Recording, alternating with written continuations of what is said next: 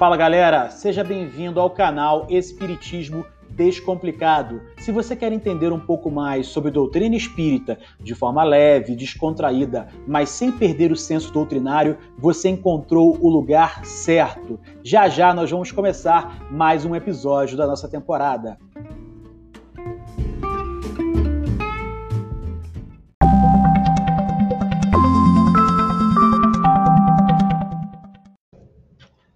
Fala aí, galera. Antônio Fortunato Júnior falando aqui para o nosso podcast Espiritismo Descomplicado. Em primeiro lugar, queria desejar a todos aí um feliz 2021. A gente sabe que estamos vivendo um período aí de, de exceção, né? um período complicado, mas que já estava previsto dentro do contexto evolutivo que vivemos aqui no planeta Terra.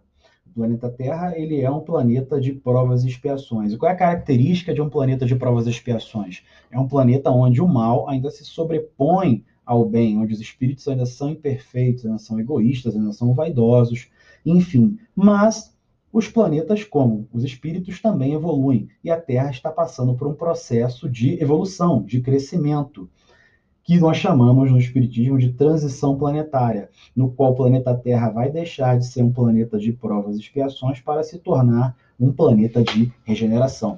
É interessante para quem tiver a oportunidade de ler o livro do Divaldo Pereira Franco, é, pelo espírito do Manuel Filomeno de Miranda, chamado Transição Planetária, no qual ele narra alguns acontecimentos, né, é, principalmente o tsunami que aconteceu na região da Ásia, em Sumatra, na Indonésia, e narra ali é, os resgates de espíritos que desencarnaram durante aquela, aquela catástrofe. E uma outra parte do livro trata é, dos espíritos que foram preparados para reencarnar no planeta Terra, a fim de alavancar o nosso desenvolvimento é, filosófico, espiritual, é, intelectual, moral, enfim, espíritos um pouco mais evoluídos que vieram para alavancar a nossa evolução. E, naturalmente, é, os espíritos que não mais é, estiverem alinhados com o nível evolutivo do planeta Terra não vão mais permanecer aqui no planeta. E já é falado há muito tempo, os tempos são chegados. Então, muitos de nós estamos tendo a última oportunidade no planeta Terra para permanecer aqui. Caso contrário, vamos ter que migrar para um planeta que tenha o nosso nível evolutivo. Mas o que eu queria falar principalmente hoje é que essa pandemia que a gente está vivendo agora do Covid-19, ela está enquadrada dentro desse contexto maior de transição planetária. Gente, quando você estuda transição planetária, você percebe claramente que tudo isso estava previsto. Os espíritos falam claramente tudo que está acontecendo no nosso planeta.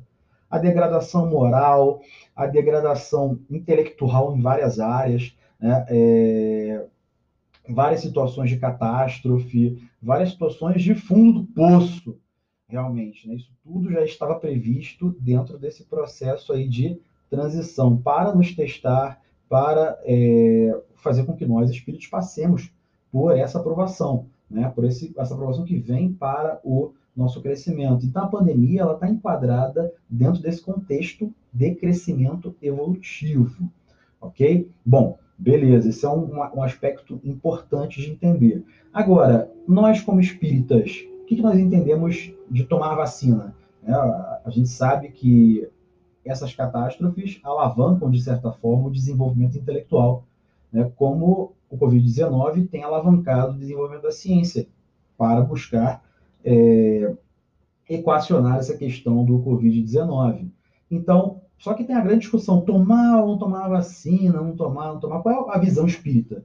A visão espírita, o espiritismo, como uma religião voltada também para a razão, baseada na ciência, naturalmente ele é adepta do uso da vacina. Né? Uma, a vacina é algo, né, claro, tendo atendido aos critérios do processo científico, do método científico, tendo sido criada a vacina, né, a, doutrina espírita é totalmente favorável a que nós, espíritos encarnados, utilizemos da vacina para é, preservarmos o nosso corpo físico. Né? Nós não temos que ficar à mercê achando que a espiritualidade é, vai prover somente. Né? A medicina está aí, a ciência está aí para auxiliar nesse processo, sim.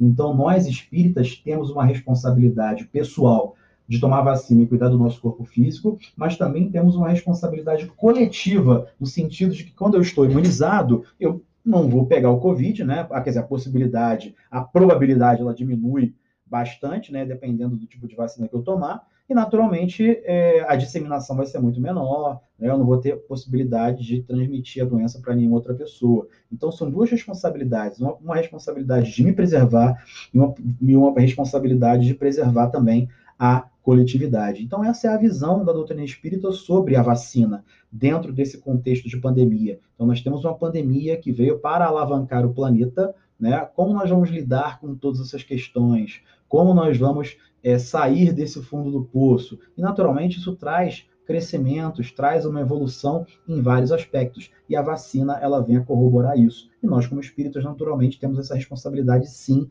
do uso da vacina. Beleza? Valeu, galera. É isso aí. Tamo junto. Feliz 2021. Um forte abraço.